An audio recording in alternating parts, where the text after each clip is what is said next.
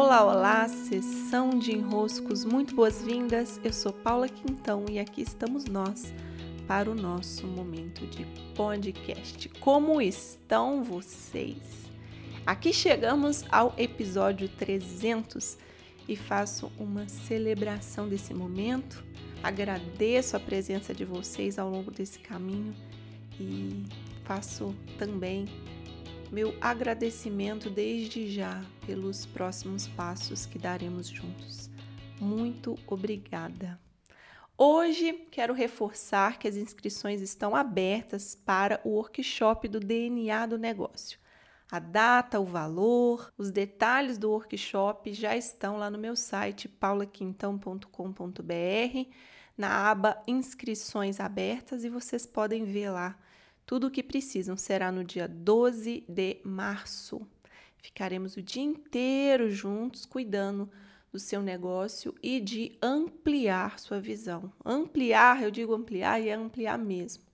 Ampliar para muito além a sua visão sobre as bases que sustentam um negócio vivo. Vai muito além do que o marketing diz. É uma percepção de como a vida funciona direcionada para os negócios. Eu tenho muita alegria de ter mapeado esse caminho da espiral que desenvolve o negócio. Serão todos muito bem-vindos. E hoje eu quero tratar sobre um tema que está muito forte em todos nós, que é o início da guerra entre a Rússia e a Ucrânia. Eu quero falar sobre os nossos estados de guerra e fazer uma breve análise do enrosco que nos cabe. Nós ficamos tocados, logicamente, por essa por esse por esse movimento e por esse desenrolar da história, porque sim, envolve a todos nós. Nós estamos num mundo cada vez mais visivelmente integrado e por isso nós estamos cada vez mais próximos da realidade que em território não está ao nosso lado. A percepção tem ampliado de que somos todos um, de que estamos todos conectados.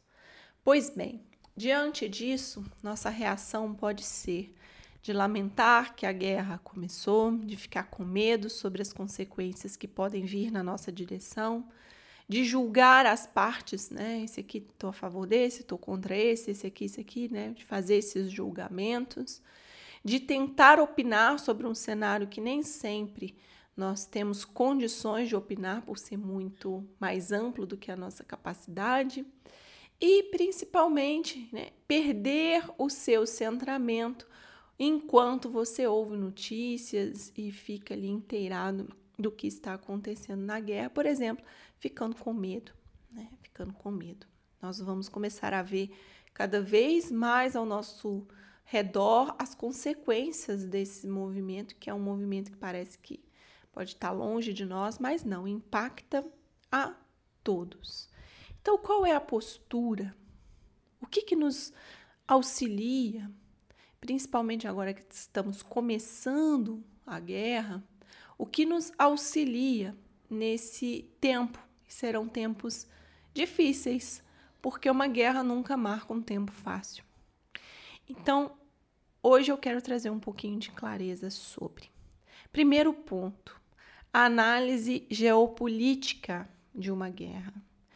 Eu tenho para mim com muita clareza que aquilo que eu não dou conta de analisar, eu posso estudar, eu posso ir me apropriando de pequenos detalhes, mas há temas que são muito maiores do que a minha capacidade de análise. Eu já disse isso me referindo à política eh, nacional.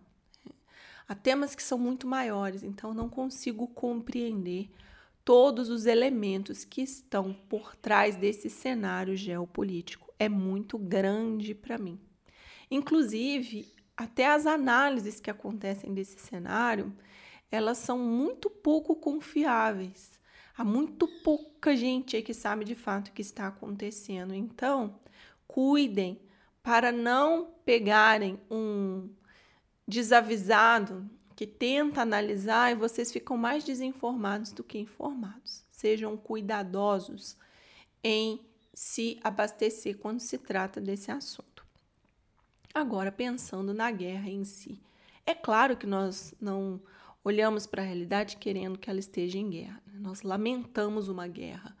Já poderíamos ter passado dessa etapa como seres humanos. Porém, porém, porém, é preciso sempre trazer as experiências que estão no macro para uma experiência do micro, ou seja, o eu. Né? O que que eu, Paula, do meu lugar, como Paula, ainda vivo dentro de mim que envolve guerras. Tá? Então, quando nós olhamos para um cenário macro dizemos uma guerra, que absurdo, não precisava ter, ter guerra. O que está acontecendo lá? É uma briga de peixe grande. Né? Então, eles têm armamento, eles têm bombas, eles têm territórios a proteger, eles têm interesses a proteger. Então, vamos olhar para esses elementos que estão postos as armas, é, os territórios, a necessidade de proteção e os interesses de cada grupo, certo? Vamos olhar para esses elementos. Ali, no cenário macro, o que está acontecendo é isso. Existem territórios, existem as armas, existem os interesses e num cenário micro. Num cenário micro também nós temos esses mesmos elementos. Nós temos o nosso território, nós temos os nossos interesses, nós temos as nossas posições e nós temos as nossas armas. Nem sempre são armas físicas, mas são ferramentas que temos para nos dispor ou indispor lidando com uma situação. Voltem para o lugar de vocês e observem. Observem, já que estamos tendo essa oportunidade no dia a dia, eu sou mais da guerra ou eu sou mais da conciliação? Porque o contrário da guerra não é a paz. O contrário da guerra é a conciliação. Eu sou mais da guerra ou eu sou mais da conciliação? Como que nós vemos isso? De situação em situação. Como que eu sou no trânsito? Como que eu sou em casa? Como que eu sou com a minha filha? Como que eu sou quando eu sou confrontada numa, por exemplo, num, num comércio, num, numa fila de supermercado, num aeroporto? Eu sou mais da guerra ou eu sou mais da conciliação? Qual é o motivo que ainda leva as pessoas à guerra? Não estou falando lá da Ucrânia nem da Rússia, estou falando de nós, do nosso lugar. Porque se do nosso lugar nós temos nossas armas, nossos territórios, nossos interesses e ainda somos mais da guerra do que da conciliação, estando num nível macro, ah, é muito fácil julgar um chefe de Estado. Mas se você estivesse lá, você também teria os mesmos elementos, que são armas, territórios, interesse e posição. Então, do seu lugar, cabe a você, antes de julgar, ah, é uma guerra, que pena, não devia ter guerra, não deveria ter. É, não deveria mesmo, né? Não precisaria ter guerra. Mas nós ainda estamos numa camada de desenvolvimento que os nossos interesses, quando contrariados, quando o nosso território fica em perigo, quando a nossa posição fica ameaçada, nós ainda usamos muitas vezes as nossas armas contra os outros. A análise aqui, antes de julgar um cenário macro, é avaliar um cenário micro.